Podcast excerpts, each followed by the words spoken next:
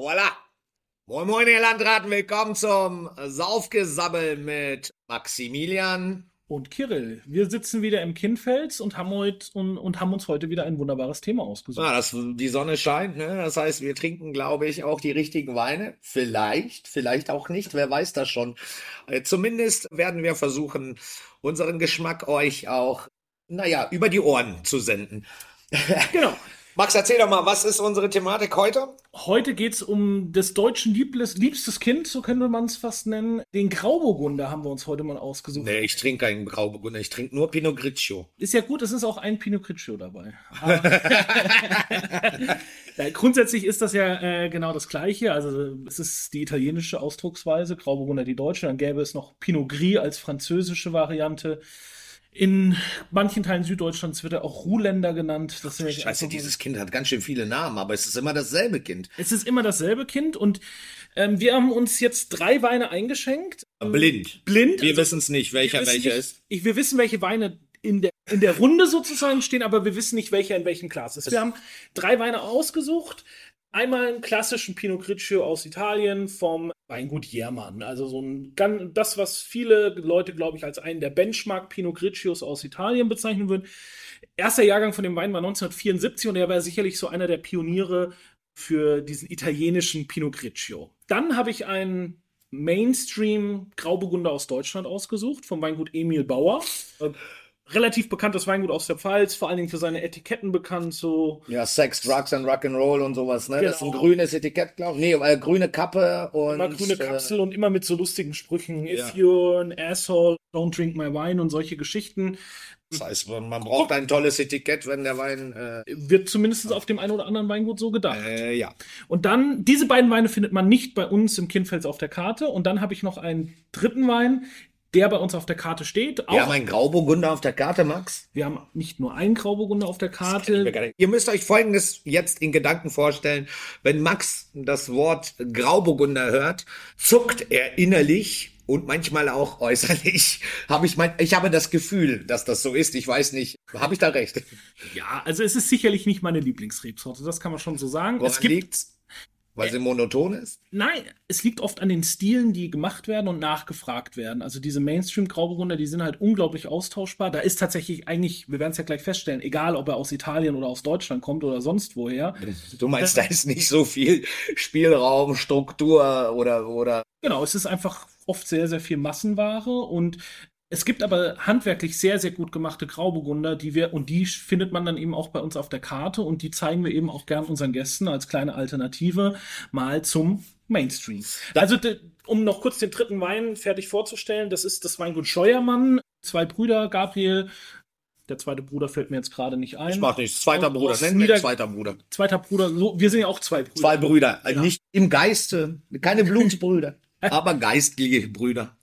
Und die beiden kommen aus Niederkirchen und gelten so als sicherlich eine der aufstrebenden Winzer-Stars der, der jungen Generation in der Pfalz. Und den haben wir auf der Karte stehen, die anderen beiden eben nicht. Und vielleicht finden wir heute in dieser kleinen Blindprobe raus, welcher welcher ist. Und Okay, ich würde Folgendes vorschlagen, nur damit unsere Zuhörer wissen, äh, wie, wie wie es vor uns steht. Wir haben drei Gläser vor uns stehen. Die Farbe ist tatsächlich jetzt aus meiner persönlichen Sicht relativ gleich. Also es ist sehr schwierig zu unterscheiden. Die Gläser sind mit 1, 2, 3 nummeriert.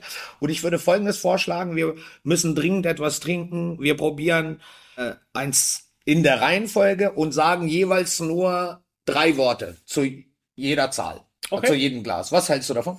Drei Worte. Ich wusste nicht, dass du nur drei Worte sagen kannst, aber. Oh, jetzt wird's aber, wir haben noch nichts getrunken und schon wirst du böse. Also eigentlich bist du nie böse, aber jetzt gerade fühle ich mich leicht. So, Glas Nummer eins.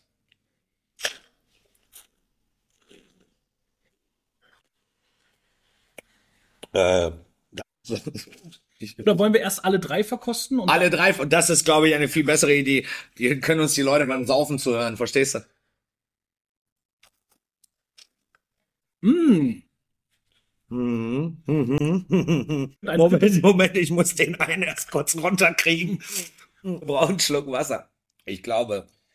Das müssen wir uns rot im Kalender eintragen. Kira hat freiwillig Wasser zum Wein getrunken. du bist auch einer. Zähl doch nicht alles. Ja. Ja. Okay, Interessant. spannend. Äh, übelste. Ich würde, ich würde mal. Fang, an- fang du an, weißt du was? Ich- Ganz ehrlich, ich fang. Okay. ich kann gar nicht. Also, Du kannst vor Freude kommen an dich. mein, meine, die inneres Blumenpflücken, aber vom Feinsten. Ich würde zu jedem Glas einmal ein Wort sagen, dann würdest du jede als ein Wort sagen. Okay. Wir machen das so wie beim Tennis. Sind ja gerade Australian Open, wir schlagen uns die Bälle so. Naja, es wäre fürs Weiter, ne? Nur das. Hat es doch noch geschafft? Ja, das so, ist. Eins ist kernig. Mhm. Zwei ist für mich unspektakulär. Mhm. Und Nummer drei ist für mich Eisbonbon. Ja. Eins hat definitiv Holz gehabt. Zwei, sauer, nicht definierbar. Drei, Zuckerwatte. Okay. Ihr habt jetzt alle zugehört. Kirre kann nicht bis eins zählen, weil es waren fast immer drei Worte. Ach so, ja, stimmt. Aber warte, ich wollte dir doch nur recht geben, Ach Max. so, okay. Ja, ja, ja, ja, ja. Das war ein Test. Das war ein Test. Okay. Nein. Ähm, Ja, Zuckerwatte finde ich gut. Eisbonbon, es ist so ein, so ein, oder kennst du diese, diese Haribo Tropical Nee, Colorado, ich- wenn du das aufmachst? Ich esse es tatsächlich, sowas, ich esse sowas nicht. Ich habe, glaube ich, mich als Kind daran überfressen. Das, man, man kann sich auch über, an bestimmten Sachen auch übertrinken. Übersaufen wäre der richtige Ausdruck. Und an so, tatsächlich an so Wein, die, die süßlich riechen, schmecken, so, man nennt es ja auch Bonchi-Wasser, ne? Bonchi-Wasser? Ja, ja. Das ich, ich, geht mir nicht rein. Also muss ehrlich gestehen, ich brauche eher mehr Struktur. Und da, in der drei habe ich keine, das ist, weiß nicht, das ist so wie auch in der zwei. Der einzige, der mir tatsächlich schmeckt, ist die eins. Jetzt, das ist jetzt also Vollgas einmal kurz rübergesäbelt. Das ist einmal Vollgas rübergesäbelt, ja. Also drei, finde ich, ist unglaublich gemacht. Also das ist, du hast so dieses exotisch-fruchtige, das kann man einfach mit der Hefe auch steuern. Du hast dieses tropische, tropical, dann eben dieses Eisbonbon, Zuckerwatte. Da ist auch eine ordentliche Portion Restsüße drin. Also da sind wir bestimmt Bei der zwei aber auch, glaube ich. Weil der ist mir, wenn ich den, weißt du, ich, ich versuche ja immer, ich versuche immer den Wein auf mich wirken zu lassen, im Mund zu halten, durch die Nase auszuatmen. So mache ich das, ne? Ich meine, ich, so schmecke ich auch Dinge ab. Und da ist für mich, das, ich, am Anfang schmecke ich nur süß. Das ist meine persönliche Empfindung. Wo, wobei die Eins dann wiederum, das hat irgendwie ein bisschen mehr Charakter für mich. Die Eins hat einen richtig schönen Charakter. Die Eins äh, hat auch nicht diese Süße. Die Eins ist knochentrocken. Ja. Ähm, die Eins hat eine gewisse Gerbstoffstruktur, obwohl das beim Weißwein immer schwierig ist. Aber da könnte ich mir durchaus vorstellen, dass der Winzer vielleicht auch so ein bisschen ganz leicht mit der Maische gearbeitet hat. Also, dass er den Saft so ganz leicht mit der Traubenschale in Kontakt gelassen hat, um einfach so eine, so für ein, zwei Stunden, um so eine leichte Phenolik in den Wein reinzukriegen. Aber das, da kommen wir auch schon, du bist auch schon relativ weit. Jetzt, jetzt kommen wir auch schon zu meiner ersten Frage an dich und vielleicht auch im Sinne unserer Zuhörer. Wie unterscheide ich denn oder wie unterscheide ich sensorisch oder wie kann ich es versuchen, wenn ich es nicht oft mache? Aber was könntest du uns für einen Tipp geben, wie wir sensorisch diese Weine zwischen, zwischen, ja, wie soll ich sagen, charaktervolle Weine und eher etwas flache, wie gehe ich da ran? Wie geht man daran? Man, In, man, in kurz, weil ich habe noch mehr Fragen. du hast noch mehr Fragen. Und ja, die, die Frage ist, wie, wie schaffe ich es, diese Unterschiede wahrzunehmen? Und das ist natürlich ein Trainingsprozess. Das kannst du jetzt, das, das wirst du nicht mit ein, zweimal feststellen, aber da macht natürlich sowas Sinn, wie wir es jetzt gerade machen. Ich kaufe mir dreimal die gleiche Rebsorte aus drei verschiedenen Weingütern oder Mhm. Ländern. Ich, wir haben dreimal den gleichen Jahrgang. Also wir können es jetzt nicht unbedingt auf den Jahrgang schieben, obwohl natürlich der Jahrgang nicht eins zu eins in der Pfalz genauso war wie jetzt im Friaul. Ne? Aber ja. wir haben dreimal 21 im Glas. Also möglichst viel Gleiches, um dann die Unterschiede wahrnehmen zu können. Mhm. Und wenn man jetzt vielleicht eins, ich würde es mal so aufteilen, eins und zwei und drei, weil zwei und drei sind sich von der Machart und so meiner Ja. Meinung nach relativ ähnlich. Unterschreibe ich. Es sind eben die mit etwas mehr Restsüße. Die Restsüße macht es natürlich ein bisschen gefälliger. Das heißt, es wird so ein aller, aller Mann, Manns, Allermannswein, wie heißt Weltswein. Allerweltswein, ja genau. Das heißt, der ist für jeden zugänglich. Genau. Oder Neudeutsch Mainstream. Ja, das hatten wir ja, die Thematik äh, hatten wir ja schon mal, diese Mainstream-Thematik.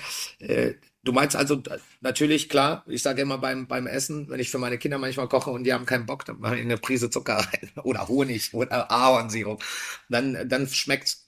Meinst du, das ist genau der Grund, warum es allen schmeckt? Ja. Also diese Das- Exotik, Zucker, theoretisch könnten wir ja selber Traubensaft nehmen, ein bisschen Alkohol hinzufügen, exotische Aromen äh, und Ganz so einfach ist es Gott sei Dank nicht, äh, weil es muss ja schon auch in einer gewisser Weise harmonisch werden. Ja. Das kriegst du mit Zusammenbauen in dem Stil jetzt nicht hin. Also wenn du die einzelnen Komponenten nehmen würdest. Ja. Aber natürlich kannst du über Restsüße, über Säure, über Holz kannst du das steuern als Winzer Ja. oder als Erzeuger. Ich würde jetzt bei zwei und drei vielleicht eher von Erzeugern sprechen und bei eins von Winzer. Was heißt das? Das verstehe ich nicht.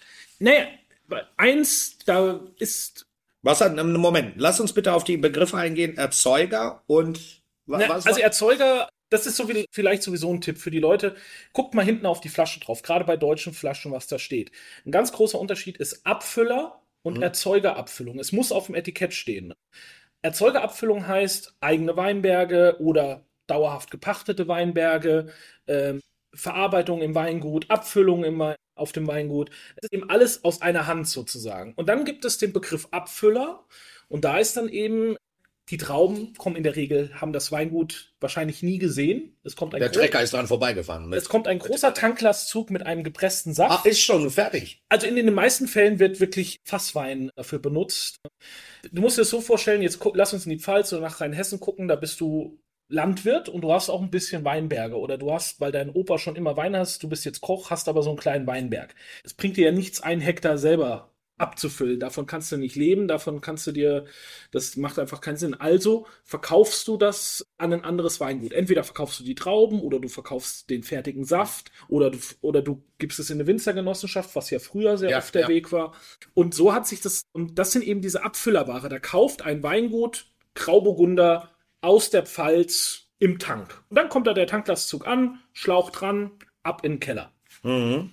Also im Zweifelsfall hat, hat die Traube, die im Wein liegt, das Weingut nie gesehen, sondern nur Okay. der fertige Saft. Und dann wird der Wein gemacht. Und das ist eben, dann wird mit Süße gespielt, mit Alkohol, mit, man kann mit Holz eben sehr, sehr viel machen. Die beiden Weine würden, also Wein 2 und 3 haben aber, glaube ich, kein Holz gesehen. Nee, würde ich auch nicht sagen. Ich Eins- nur Tisch, nur Tisch 1 wollte ich schon sagen. Tisch 1 hat Holz gesehen. Ich bin jetzt bei eins nicht sicher, da, also ich lehne mich jetzt mal so weit aus dem Fenster. Eins ist Scheuermann, also unser Grauburgunder, den wir auf der Karte stehen haben. Und zwei und drei sind dann eben die ja, etwas industrielleren Erzeuger. Mit Jermann. Jermann würde ich ins Glas 2 stecken, den italienischen. Nein, wir kriegen ein Kopfschütteln. Jermann ist in Glas 3. Okay, und dann ist das Weingut Dann Emil Bauer in Glas, Glas 2. 2. Weil Emil Bauer ist dann, ja tatsächlich, der arbeitet mit sehr viel Süße. Also alle seine Weine, die ich Ja, aber ich finde drei süßer tatsächlich als zwei. Echt, ich finde zwei süßer. Also ich empfinde das als süßer. Ich hatte früher, haben wir ja mal auch ganz am Anfang von unserer gastronomischen Laufbahn hier in Hamburg, haben wir auch mit Emil Bauer gearbeitet. Da fand ich die Weine tatsächlich qualitativ deutlich besser. Es hat für mich einfach stark abgenommen, weil er muss natürlich auch Masse, das muss man ja auch immer alles mit, mit bedenken. Also, Aber du kannst ihm sicherlich nicht vorwerfen, dass er nicht erfolgreich ist. Das ist Nein. das Gleiche mit Markus Schneider zum Beispiel. Das sind erfolgreiche Winzer oder erfolgreiche Weinmacher, die aber halt in erster Linie über ihr Marketing funktionieren. Und da, wenn du halt viele Verträge auch eingehst mit. Supermärkten, mit großen Restaurantketten und so weiter, da musst du halt auch die Menge dahinter liefern können. Und ich glaube, Emil Bauer, wenn ich es richtig im Kopf hat, hat irgendwie so 28, 29 eigene Hektar. Das reicht lange nicht aus für die Menge, die du von ihm siehst. Und Ja, daher ja. muss es dann eben auch diese Abfüllerlinien geben, wo er eben Weine zukauft oder Wein zukauft und das dann abfüllt. Und der Grauburgunder ist der meistgesuchte Wein im Fass im Moment. Also ich bin ja immer auch im Austausch mit Winzern. im Fass, Im Fass, also was heißt das? das Fassware, also das, die, Ja. die, diese, das ist der Tanklastzug, der dann bei dir ankommt. Ah, also, okay. da kaufst du den Wein nach Liter. Ja, also du, du, du sagst, ich brauche jetzt, du gehst zum Weinhändler, sage ich mal, Ja. und sagst, ich brauche 10.000 Liter Grauburgunder. Und dann, Der muss aus der Pfalz kommen oder du kannst auch sagen, ich will einfach nur deutschen Grauburgunder, dann kannst du theoretisch noch aus jedem Anbaugebiet irgendwie so. aber du könntest theoretisch was zusammen basteln. Rein theoretisch. Dann kriegst du, und dann kriegst du 10.000 Liter Grauburgunder, aber da ist nicht mal gewährleistet, dass die 10.000 Liter Aus einem, aus einem. Weingut. Aber ich habe ich hab eine Frage. Wenn, wenn, wir, wenn wir zum Beispiel jetzt sagen, nehmen wir mal Emil Bauer. Hat er auch Weine, die dann, ich sage mal, VDP größer oder hat er jetzt nur Masse? Und, oder kann man. Nein, er hat auch eine eigene Linie, da werden dann seine Trauben eben für benutzt, die eigenen Weinberge. Das geht dann auch nach dem VDP-Prinzip mit Mhm. Ortswein und mit Lagenwein, das macht er auch, aber das sind nicht die Weine, die man von ihm sieht. Ne? Also Mhm. von ihm sieht, was man so kennt, sind halt die Etiketten, die man bei Edeka oder so im, im, im Regal stehen sieht mit Sex, Drugs, Rock'n'Roll. Ja, Rock'n'Roll, ja, genau. Und mit diesem Wein ist er halt erfolgreich geworden und das ist ja so, es ging mit diesen italienischen Pinot Grigio's los in den 70er, 80ern, dann der 90er schwappte das dann über den Brenner nach, Ja. nach München, dann ging es immer weiter nach Deutschland. Oh, Ach, alles Pinot, kommt aus Bayern, ist ja ekelhaft, ey. Pinot, ich komme auch aus Bayern, also aus Franken, um genau Ah, zu sein. Kleiner Unterschied. ist ein kleiner Unterschied, wollte ich gerade sagen. Aber so schwappte eben diese Pinot Grigio-Welle nach Deutschland.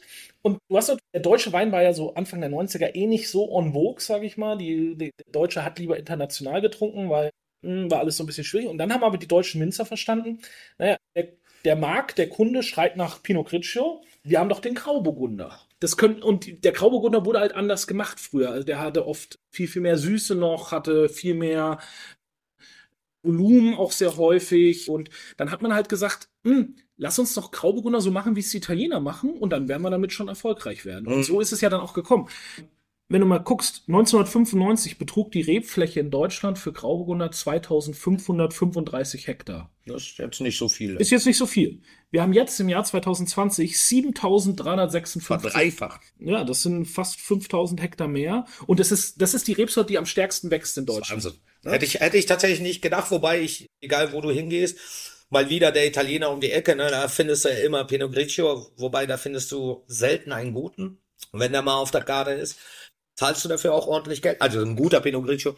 Und sonst hast du auf jeder Karte in jedem Restaurant hier in Hamburg ein Grauburgunder. Also ich wüsste jetzt keinen Laden, wo es keinen Grauburgunder gibt. Naja, das Und dementsprechend erklärt sich das ja von selbst. Also genau, die Nachfrage ist einfach extrem gewachsen. Ne? Die Leute wollen, ich sag Aber mal, warte ganz kurz, nur die Frage ist, die Nachfrage ist gewachsen, gewachsen, weil es unkompliziert ist? Oder warum? Warum ist die Nachfrage so hoch? Ich habe hier einen Satz stehen auf meinem kleinen Notizzettel, den ich beim Grauburgunder gerne immer einbringe. Warum ist Grauburgunder so erfolgreich? Er hat keine Ecken, er hat keine Kanten, er tut nicht weh. Du bist selber das Beispiel mit der Säure. Du, du tust dir mit jungen Rieslingen und so oft ein bisschen schwer Genau. mit Säure lieber gereift. Da, da bist du nicht der Einzige. Und der Grauburgunder ist eben deutlich säureärmer, kaschiert es dann, die Säure, die er hat, dann oft auch in einer gewissen Fülligkeit, einer gewissen Opulenz. Und das macht den sehr erfolgreich. Natürlich tragen auch solche Weingüter wie Emil Bauer oder Markus Schneider dazu bei, dass sie noch erfolgreicher wird Mhm.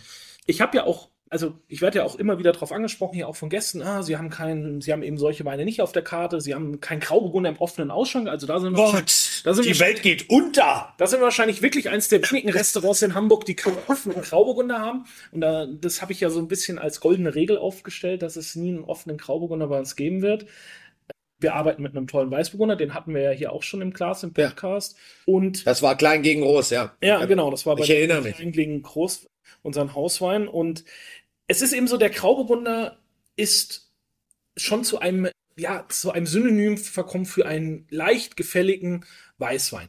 Der Gast sitzt ja hier und sagt, er hätte gern einen Grauburgunder. Er sagt ja gar nicht, wo soll der herkommen, von welchem Ja. Winzer soll der sein. Ja. Und das ärgert mich oft Alles so ein bisschen. Kamm, ne, geworden. Es Genau, wird es alles wird, es wird alles über einen Kamm geschert und es ist mir eigentlich egal, wo der Grauburgunder herkommt. Es soll einfach Grauburgunder sein. Und das stört mich so ein bisschen daran, weil wir haben tolle Grauburgunder. Auch wir haben tolle, phänomenale Grauburgunder auf der Karte. Du kannst aus dieser Rebsorte wirklich tolle Weine machen. Das Weingut Ziereisen, auch ein Weingut, was ich sehr, sehr schätze, hat, davon haben wir einen Grauburgunder auf der Karte. Der ist dann eben auch im Holzfass ausgebaut, was die Rebsorte auch sehr, sehr gut ab kann. Aber wir reden jetzt die ganze Zeit über Saufen. Was ist denn mit Essen? Also was essen wir denn? Also was würden wir, ganz ehrlich, jetzt mal ganz, zwei, zwei Varianten. Zwei und drei haben wir zusammengelegt, richtig? Oder? Zwei und drei haben wir zusammengelegt. Okay, dann jetzt die herausfordernde Frage zu, was ist, was würdest du zu zwei und drei essen? Und muss es überhaupt, muss das Essen dazu gehen? Ja, nein? Nein. Also muss es nicht zwingend. Das ist schon so die Kategorie, wir können den Wein auch einfach saufen. Also wer das saufen möchte, Ja. kann das einfach tun, ohne was zu essen dazu. Gerne auf der Terrasse. Die Leute kippen sich dann noch eine Hand Eiswürfel rein, sollen sie alle machen. Yay. Dafür sind diese Weine sehr, sehr gut. Wenn du jetzt hier was zu essen willst, du kannst ein, was kannst du hierzu machen? Du kannst ein, so ein frisches Lachs-Tatar mit so ein bisschen Passionsfruchtgel. Also, Boah, dann wird's ja noch süßer.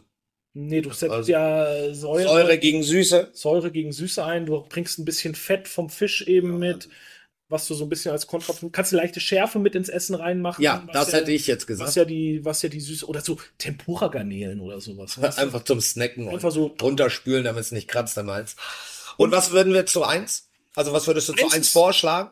Eins kannst du natürlich auch gut trinken, das ist einfach dann mehr Trinken mit Charakter, aber du kannst natürlich da auch ein bisschen kerniger schon vom Essen werden. Ich denke jetzt zum Beispiel an unseren rosa Kalbstafelspitz mit der Birne und so ein bisschen diesen Kohltexturen, diesen Grünkohl und mhm. diesem bisschen Meerrettich auch. Nee, oder, ich glaube oder eher, ich glaube tatsächlich eher, wenn ich dich korrigieren darf, die neue Geschichte mit dem Rettich, Passionsfrucht, äh, Ricotta. Das fände ich, glaube ich, dazu viel, viel cooler, viel schöner, viel ausgewogener. Also, weil Rettich natürlich auch so dieses leicht dumpfe mitbringt, was er auch ein bisschen hat. Und dann trotzdem hat er ja eine, auch eine Frische. Ja. Da kommt ja, ist dem Jahrgang geschuldet und dann die Passionsfrucht, die diese Frucht mitbringt, die ja gar nicht, also was heißt gar nicht, ist falsch, aber sehr wenig, sehr, sehr, ja, dezent und dann der Ricotta, der das Ganze cremig macht. Ich glaube, das ist ein perfekt zusammengebautes Gericht und dazu der perfekte Wein. Jetzt noch eine andere Frage und entschuldige, wenn ich da jetzt kurz im Thema rüberspringe. Was macht, das hattest du ja eigentlich schon angeschnitten, aber was macht denn den Preis aus? Oder besser gesagt, Heißt, wenn ich für 15 Euro einen Grauburgunder kaufe, der ist definitiv besser als der für 8? Nein, also definitiv besser. Oder liegt das an meinem Geschmack dann? Also unterm Strich liegt es immer am Geschmack, was einem persönlich besser schmeckt, ist man natürlich auch besser oder ist man auch bereiter dafür mehr Geld auszugeben. Aber ein Wein, also der günstigste Wein heute ist unserer in dem Dreierflight. Ja, sag doch mal die Preise. Endverbraucherpreis? Endverbraucherpreis für den Scheuermann, der wird wahrscheinlich bei 12,50 Euro oder sowas liegen. Ja. Ähm, den Jermann habe ich gekauft hier für über 20 Euro. Oh, jetzt ohne Witz. Und der Emil Bauer war auch irgendwie bei 14, 12. Ich habe ihn im Internet jetzt auch für 8,50 oder so gesehen. Also die beiden Pfälzer Weine liegen so auf einem Preisniveau, würde ich sagen. Das ist ja Wahnsinn. Aber zum Beispiel, wir haben den Grauburgunder, von dem ich gerade schon angefangen habe zu sprechen, von meinem Ziereisen, den Top Grauburgunder, der liegt Endverbraucher bei wahrscheinlich 75 bis 80 Euro. Also das geht auch Grauburgunder. Wir reden über Kisten, oder? Nein, wir reden über eine Flasche. Den haben wir auch schon mal zusammen getrunken, wenn du dich erinnern kannst. Da waren wir im Lakeside und du hast dich noch gewundert, dass ich selber Grauburgunder bestelle. das kann gesagt, gut sein, ja. Ich erinnere mich dunkel. Wir haben schon davor sehr viel getrunken. Wir hatten sehr viel getrunken an dem Tag, aber. Wir trinken einfach gerne. Ja, es macht ja auch grundsätzlich. Und wir essen gerne. Wir essen auch sehr gerne und beides zusammen macht ja noch viel mehr Spaß. Ja, das äh, kann ich nur unterschreiben. Aber äh, Preis ist natürlich immer so eine Sache. Äh, wenn du jetzt überlegst, ich, wir haben ja schon mal drüber, ein bisschen drüber gesprochen, ich, unter 5 Euro wird es wirklich schwer, einen Wein ja, zu produzieren, der Hand, also ab Hofpreis, der handwerklich gut sein kann. Gastronomiepreis ist ja noch mal was anderes. Wir müssen ja noch unsere Mitarbeiter bezahlen, wir müssen noch ein Glas spülen und mhm. polieren. Absolut, ja. Nur, dass die Leute verstehen, warum, wie sich die Preise zusammensetzen. Dass wir haben ja auch noch ein paar Energiekosten und so zu tragen im Moment und das sind ja alles so Sachen, die in die Preisgestaltung mit einspielen. Im Laden ist das ein bisschen einfacher. Und da ist es dann einfach so, was, was kostet bei so einer Flasche Wein alles Geld? Die Flasche natürlich erst. Die Flasche, Etikett, Drehverschluss oder Korken, je nachdem. Ne? Das sind da, da mussten die Leute natürlich, ist es die Maschine, die abfüllt, aber die Leute müssen ja trotzdem da stehen. Karton, in dem es geliefert wird. Also ich glaube schon, dass man das alles mit, das ist, ich glaube, es ist wie auch den Leuten oftmals nicht bewusst, dass das Essen nicht aufgewärmt wird in der Küche, sondern wirklich gekocht wird und dass das alles Zeit, Aufwand kostet, vorbereitet werden muss und so ist es auch beim Wein und ja, oder glaube ich, die, wir haben das ja oft, ja, richten Sie dem Koch unser, unser Kompliment aus. Dann sage ich, ja, ich richte es gern den Köchen aus, ja, weil richtig. drin stehen fünf Leute, sechs Leute, in manchen Küchen, weiß ich nicht, stehen 20 Leute. Es ist einfach unglaublich viel Arbeit und so ist es beim Wein eben auch. Handwerklich gut gemachter Wein ist Arbeit.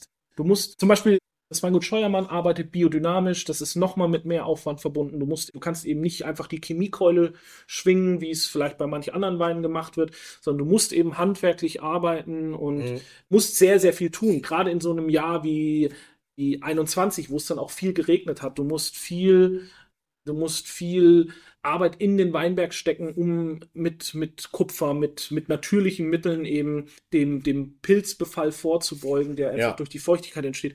Und das sind einfach alles Arbeitsschritte, die sich natürlich am Ende auch im Weinpreis widerspiegeln müssen. Und was können wir jetzt unseren Zuhörern als Fazit über Grauburgunder sagen?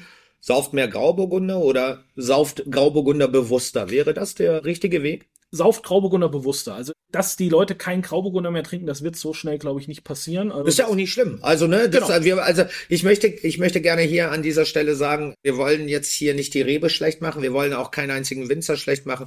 Jeder hat seine Berechtigung, jeder hat seine Nachfrage. Das will ich einfach hier noch einmal verdeutlichen, dass wir hier nicht drauf aus sind, irgend, irgendjemanden ja zu diskriminieren, vielleicht um den richtigen Ausdruck zu nutzen. Was wir wollen, ist einfach Vergleiche ziehen und euch Tipps geben, oder besser gesagt von Professor Maximilian die Tipps geben lassen, wie man an diese Geschichte rangeht, wenn es auch eben große Popul Pop Populär. Popularität hat. Oh mein Gott, das ist schon der zweite Podcast in Folge, wo ich einfach Probleme mit der Sprache habe. Vielleicht sollte ich mal zum Neurologen. Oder mehr trinken.